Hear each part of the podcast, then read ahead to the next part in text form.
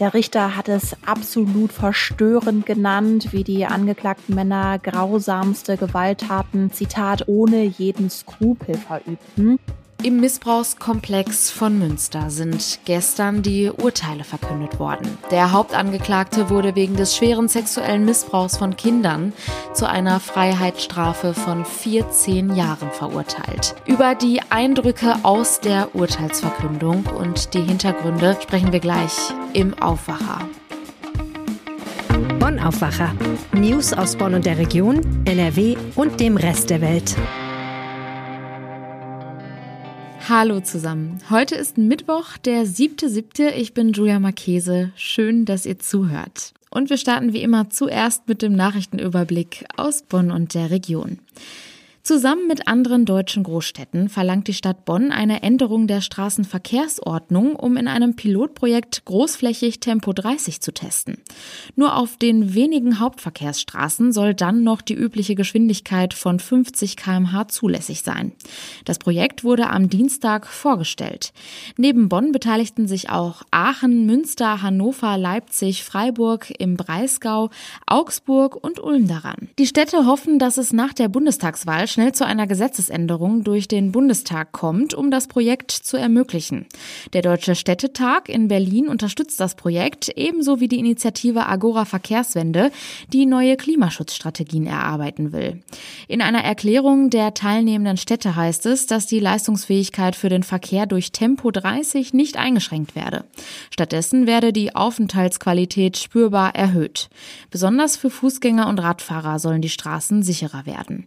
Außerdem Außerdem sollen Verkehrslärm und Luftbelastung reduziert werden. Die Stadt Bonn plant eine offene Impfaktion im Stadtteil Tannenbusch. Am kommenden Samstag, den 10. Juli, wird im Bildungs- und Familienzentrum Haus Vielenbusch an der Oppelner Straße der Impfstoff von Johnson Johnson verabreicht. Im Gegensatz zu anderen Corona-Impfstoffen müssen die Menschen mit dem Impfstoff von Johnson Johnson nur einmal geimpft werden. Die Impfung schützt vor schweren Krankheitsverläufen, auch gegen die Delta-Variante des Coronavirus. Die Impfaktion in in Tannenbusch am Samstag findet statt von 10 bis 14 Uhr. Sie richtet sich zwar vorrangig an die Menschen vor Ort, grundsätzlich können aber alle Bonnerinnen und Bonner ab 18 Jahren zur Impfung kommen. Ein Termin ist nicht nötig. Wer sich impfen lassen will, muss lediglich Personalausweis und Impfpass mitbringen. Die Bonner Oberbürgermeisterin Katja Dörner erklärte, dass in den kommenden Tagen weitere Impfaktionen in anderen Stadtteilen geplant werden sollen. Die beliebten Konzerte im Bonner Stadtgarten fallen in diesem Jahr erneut aus. Um die Stadtgartenkonzerte unter Corona-Bedingungen stattfinden zu lassen, wäre unter anderem eine Zugangsbeschränkung notwendig. Die Flächen im Stadtgarten müssten bestuhlt und abgesperrt werden. Diesen organisatorischen Mehraufwand könne die Stadt Bonn nicht leisten, hieß es am Dienstag in einer Mitteilung. Stattdessen will das Kulturamt der Stadt ein Alternativprogramm entwerfen. Genauere Angaben, was geplant ist, machte die Stadt bislang nicht. Im vergangenen Jahr hatte es an vier Terminen Auftritte diverser Bands auf einem Doppeldeckerbus gegeben. Um größere Menschenansammlungen zu vermeiden, waren die Spielorte und genaue Spielzeiten nicht bekannt gegeben worden. Über die diesjährigen Alternativen zu den Stadtgartenkonzerten will die Stadt Bonn rechtzeitig informieren. Wer in Bonn und der Region den öffentlichen Nahverkehr nutzt, muss sich ab kommenden Jahr auf höhere Ticketpreise für Bus und Bahn einstellen. Michael Vogel, Geschäftsführer des Verkehrsverbundes Rhein-Sieg, kündigte am Dienstag maßvolle Preisanpassungen ab 2022 an. Genauere Details wurden zunächst nicht bekannt. Grund für die steigenden Ticketpreise sind die Einbußen durch die Corona-Krise. Im Jahr 2020 hatten die Verkehrsunternehmen, die im VRS-Gebiet fahren, fast 132 30 Millionen Euro weniger Umsatz gemacht als im Vorjahr. Das ist ein Minus von 20 Prozent. Es sei, Zitat, ein Stück weit solidarisch, wenn sich die Fahrgäste daran beteiligten, die Verluste des ÖPNV aufzufangen, erklärte Michael Vogel. In den kommenden Monaten wollen die Verkehrsverbünde aber auch daran arbeiten, verlorene Kunden zurückzugewinnen, beispielsweise durch neue Ticketmodelle für Pendler, die auch im Homeoffice arbeiten. Und jetzt geht es weiter mit einem sehr sensiblen Thema. Münster, Lüchte, Bergisch Gladbach. Das sind drei große verstörende Komplexe von sexuellem Kindesmissbrauchs der letzten Jahre. Hier bei uns in NRW. Im Hauptprozess im Fall Münster sind jetzt die Urteile gefallen. Der Hauptangeklagte Adrian V. wurde zu einer Freiheitsstrafe von 14 Jahren verurteilt.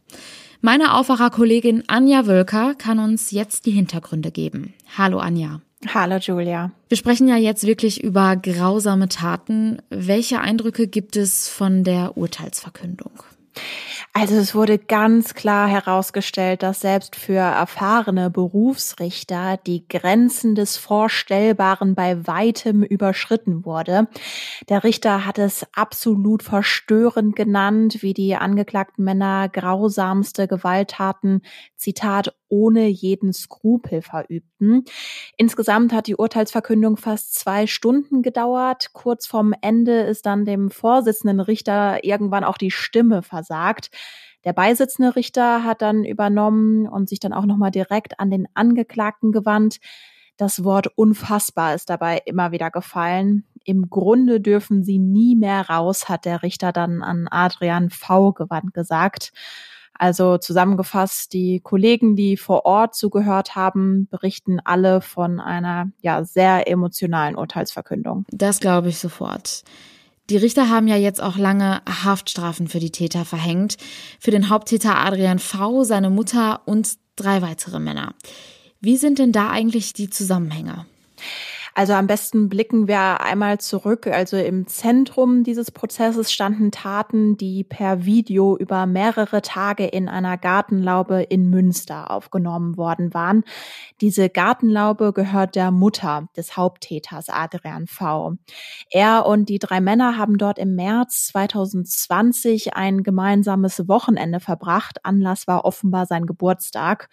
Und ja, über Tage haben die Männer zwei Jungen immer wieder vergewaltigt. Zeitweise waren die Jungen betäubt worden. Einer dieser Jungen ist außerdem der heutige elfjährige Ziehsohn von Adrian V. Adrian V. muss jetzt für 14 Jahre ins Gefängnis. Du hast es am Anfang schon gesagt. Auch die anderen drei Männer müssen für 10 bis 12 Jahre ins Gefängnis. Sie sollen alle anschließend auch in Sicherungsverwahrung. Die Mutter von Adrian V. wusste von den Taten und wurde jetzt zu fünf Jahren Gefängnis verurteilt. Der Richter hat davon gesprochen, dass das, was auf dem Videomaterial aus der Laube zu sehen gewesen ist, absolut verstörend sei, ja, und zeigen würde, wie skrupellos die Angeklagten seien. Und das muss man ja jetzt leider zur Einordnung noch dazu sagen. Der Anklagevorwurf hat offenbar auch längst nicht alle Straftaten von Adrian V abgebildet. Richtig? Ja, also ich hatte jetzt dieses Wochenende im März angesprochen. Das Gericht zweifelt aber nicht daran, dass Adrian V. unzählige Male Kinder vergewaltigt hat. Den Sohn seiner damaligen Lebensgefährtin und weitere Opfer. Im Internet hat er andere Pädokriminelle gefunden und sich mit ihnen zum gemeinsamen Missbrauch verabredet. Die Polizei hat in ihren Ermittlungen große Mengen an Datenträgern sichergestellt. Allein 80 Ermittler sind auch heute noch, also über ein Jahr nachdem Adrian V festgenommen wurde, dabei diese riesigen Datenmengen auszuwerten. Das Gericht schätzte ein, dass die Taten aus diesem Hauptprozess leider nur die Spitze des Eisbergs sind. Um das mal zu verdeutlichen, die Polizei hat mittlerweile mehr als 50 Tatverdächtige in Deutschland, teils auch im Ausland identifiziert. Mehr als 30 sitzen in Untersuchungshaft und sieben Männer wurden auch schon verurteilt. Und jetzt wurde das Urteil hier gesprochen. Inwiefern ist denn der Prozess damit abgeschlossen? Ja, also die Urteile sind noch nicht rechtskräftig. Die Staatsanwaltschaft und die Verteidiger können jetzt innerhalb einer Woche eine Revision, das heißt also eine Überprüfung der Urteile durch den Bundesgerichtshof in Karlsruhe beantragen. Möglicherweise wird es auch getan. Ein Verteidiger sagte nach dem Prozess nämlich, dass man darüber nachdenke, gegen die Sicherungsverwahrung in Revision zu gehen. Welche Reaktionen gab es denn auf die Urteile gestern? Familienminister Joachim Stamp hat sich zum Beispiel geäußert, dass er erleichtert sei, dass es eben nicht nur diese hohen Haftstrafen gibt, sondern auch die anschließende Sicherungsverwahrung. Und laut Stamp gäbe es durch dieses Urteil auch ein klares Signal. Und zwar, Zitat, Wer Kinder vergewaltigt, erfährt die volle Härte des Rechtsstaats und muss damit rechnen, für immer weggesperrt zu werden. Auch der Oberbürgermeister von Münster, Markus Lewe, hat sich geäußert und sich bei den Ermittlern der Polizei und Staatsanwaltschaft bedankt. Er hat aber auch darauf verwiesen, dass durch diese Taten Kinderseelen ermordet sein worden. Wie geht es denn jetzt weiter? Also ich hatte ja schon erwähnt, dass weiter ermittelt wird und es wird auch definitiv noch weitere Prozesse geben. Das Landgericht Münster hat mir gesagt, dass im August zwei weitere Prozesse starten. In einem Prozess ist die ehemalige Lebensgefährtin von Adrian V angeklagt und in einem anderen Prozess ein Mann aus Wuppertal. Da wird es in Zukunft also auch noch weitere Urteile geben. Trotz der gestrigen Urteile bleibt das vermutlich noch ein Fall, der uns auch in Zukunft noch länger beschäftigen wird. Anja, vielen herzlichen Dank für die Hintergründe und diesen Einblick. Danke dir, Julia. Und wir kommen zu unserem zweiten Thema. Verspätungen, kaputte Klimaanlagen und teure Preise. Die Beliebtheit von Bus und Bahn in NRW ist in der Vergangenheit deutlich zurückgegangen. Nun hat auch die Pandemie Spuren bei den Verkehrsbetrieben hinterlassen. Aktuell steigen 40 Prozent weniger Gäste in den ÖPNV als noch vor der Pandemie. Die Verkehrsunternehmen und das Verkehrsministerium wollen nun etwas dagegen unternehmen und die Fahrt mit Bus und Bahn wieder attraktiver machen.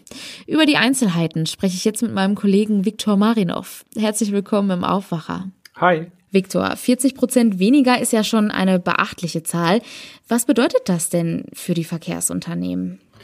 Ja, das stimmt, das ist schon sehr viel. Also das bedeutet auch vor allem einfach weniger Einnahmen. Ähm, es, es, war ja so, äh, während Corona haben viele Menschen Bus und Bahn gemieden einfach. Und jetzt nach und nach stellt sich aber heraus, dass viele Menschen auch im Homeoffice arbeiten. Das heißt, sie fahren ja gar nicht jeden Tag. Und auch ich gehöre zu denen und muss ganz schön überlegen, ob sich ein Monatsabo, das ich früher noch hatte, ob sich das heute noch lohnt für mich. Das ist bei mir recht ähnlich. Also Bus und Bahn nutze ich tatsächlich, seitdem man im Homeoffice arbeitet, super selten. Aber die Option, im Homeoffice zu arbeiten, die wird ja vermutlich auch noch länger ein Teil von uns bleiben. Wurden denn bislang schon Maßnahmen ergriffen, die quasi die Situation widerspiegeln? Also wurden die Fahrpläne angepasst oder andere Maßnahmen ergriffen? Ja, genau. Mancher, mancherorts äh, wurden natürlich äh, weniger Waggons zum Beispiel angeschlossen oder so. Äh, Andererseits musste man zum Beispiel beim Thema Schulverkehr mehr Busse zur Verfügung stellen, weil äh, man wollte nicht, dass der Bus so voll ist wie vor Corona. Deswegen brauchte man mehr. Und das Ergebnis ist ja in beiden Fällen, das, das kostet für die Bahn entweder Geld oder die und für die Verkehrsunternehmen oder die verdienen weniger Geld, weil mehr Menschen Tickets kaufen. Äh, und es gab auch tatsächlich Rettungsschirme, also von NRW und vom Bund, das äh, ist zusammengenommen fast eine Milliarde, was da geflossen ist als Rettung in NRW. Das ist eine Menge Geld. Jetzt ist es aber natürlich auch so, dass ja auch regelmäßig die Preise für die Fahrgäste ansteigen. Wird das dann künftig überhaupt noch der Fall sein? Ja, äh, leider schon. Ähm, also der VRR, also der Verkehrsverbund Rhein-Ruhr, hat das schon angekündigt, äh, Ende Juni, dass die Ticketpreise steigen. Die haben gesagt, durchschnittlich 1,7 Prozent. Und auch für die anderen äh, Verkehrsunternehmen in NRW steht das jetzt relativ klar fest. Also die haben das nicht alle angekündigt, aber es gibt wohl Gespräche, die laufen und man ist sich relativ sicher, dass die Preise auch da steigen werden. Aber ist das nicht dann schon wieder eher ein Grund zu sagen, dass mehr Menschen abspringen und sagen, das ist mir zu teuer? Ja, das ist natürlich so ein bisschen ähm, kann man fast schon sagen, kleiner, kleiner Widerspruch, aber da sagen die Verkehrsunternehmen, naja, das ist ja auch für uns so ein bisschen das Spannungsfeld, sind immer noch Unternehmen und einerseits wollen die die verlorenen Kunden sozusagen zurückgewinnen oder vielleicht noch mehr Menschen für Bus und Bahn begeistern, aber andererseits haben die einfach finanziellen Einbußen, die wohl nicht äh, mit diesen Rettungsschirmen äh, genügend äh, zu decken sind. Und das heißt, die müssen die Preise aus deren Sicht auch ein bisschen ähm, in die Höhe ziehen. Es bleibt da jetzt aber auch nicht bei der Preiserhöhung der Tickets, sondern da haben sich Verkehrsbetriebe und Verkehrsministerium ja jetzt etwas ganz Besonderes überlegt, um eben ihre Kundinnen und Kunden wieder für die Fahrt mit Bus und Bahn zu begeistern. Und zwar wurden da jetzt Tarifmodelle entwickelt. Wie sehen diese Modelle aus? Genau, also einerseits testen die neue Ticketangebote und die sind äh, darauf abgezielt, worüber wir ganz am Anfang gesprochen haben, also diesen Trend zum Homeoffice. dass die Leute nicht mehr jeden Tag ins Büro fahren, sondern vielleicht an zehn Tagen im Monat, vielleicht an 15 Tagen im Monat. Und da gibt es jetzt äh, spezielle Tickets dafür. Äh, das eine, das heißt Flex-Ticket. Das wird äh, gerade an Firmenkunden ähm, im VRR, also im, im Rhein-Ruhr, getestet. Und das will man auch für äh, normale Kunden sozusagen anbieten. Das funktioniert so. Man bezahlt fünf Euro im Monat und bekommt dann Einzeltickets, die rabattiert sind. 20 oder 25 Prozent günstiger sind die dann. Oder man zahlt 10 Euro im Monat und bekommt einen Rabatt von 30 bis 35 Prozent. Im Grunde funktioniert das ja dann auch so ein bisschen wie die Bahncard. Also ich habe dann meine monatliche Karte, die mir Rabatte gewährleistet, aber ich kaufe dann trotzdem pro Fahrt ein Ticket aber bekomme dann einen Rabatt. Genau, dann kaufst du dir ganz normal Tickets, aber die sind halt um bis zu ein Drittel günstiger. Es gibt jetzt aber noch ein weiteres Tarifmodell. Genau, das heißt so ähnlich, das ist ein bisschen verwirrend, aber das, äh, das eine, worüber wir gerade gesprochen haben, das wird im Verkehrsverbund Rhein-Ruhr getestet. Und das zweite, das heißt 10 Tage Flex-Ticket, das wird im Verkehrsverbund Rhein-Sieg getestet.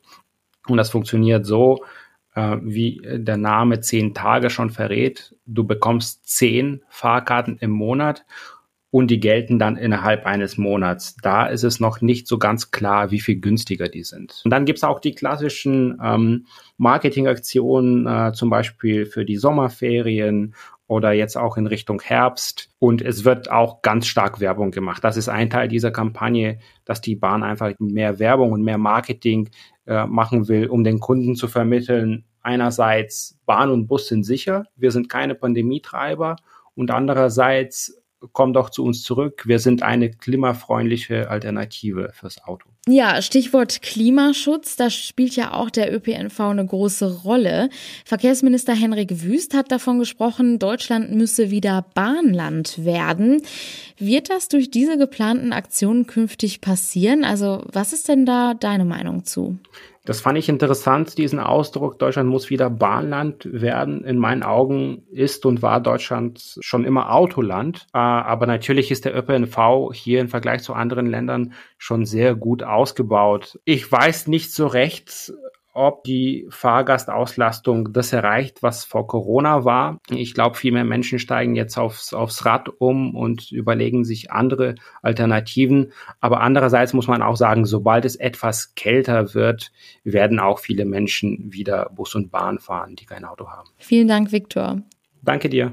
Und diese Themen sind heute außerdem noch wichtig. Der Bundesgerichtshof überprüft heute die Freisprüche zweier Bauleiter nach dem Einsturz des Kölner Stadtarchivs. Bei dem Einsturz am 3. März 2009 waren zwei Anwohner ums Leben gekommen. Das Kölner Landgericht hatte bereits 2018 geurteilt, dass die zwei Männer die Sorgfaltspflicht verletzt hätten, dies aber nicht ursächlich gewesen sei. Die Staatsanwaltschaft hat Revision eingelegt. Die Staatskanzleien der Bundesländer wollen künftig wieder Großveranstaltungen erlauben. Schon zum Start der nächsten Bundesliga-Saison wollen die Länder große Sportveranstaltungen mit bis zu 25.000 Besuchern zulassen. Für Kulturveranstaltungen mit mehr als 5.000 zeitgleich Anwesenden sollen auf Grundlage der jeweiligen Landesregelungen Vorgaben für Schutz- und Hygienekonzepte getroffen werden. Zum Schluss noch ein kurzer Blick aufs Wetter. Das sieht etwas besser aus als die letzten Tage. Es bleibt meist niederschlagsfrei niederschlagsfrei bei Höchstwerten von 23 bis 26 Grad. Am Abend sind dann aber auch kurze Gewitter möglich, das meldet der Deutsche Wetterdienst. Morgen startet der Tag dann aber wieder wechselnd bewölkt und mit teils kräftigen Schauern oder Gewittern. Die Höchstwerte liegen aber auch hier wieder zwischen 23 und 26 Grad. Und das war ja schon der Aufwacher vom 7. Juli. Habt einen schönen Tag. Ciao. Mehr Nachrichten aus Bonn und der Region gibt's jederzeit beim Generalanzeiger. Schaut vorbei auf ga.de.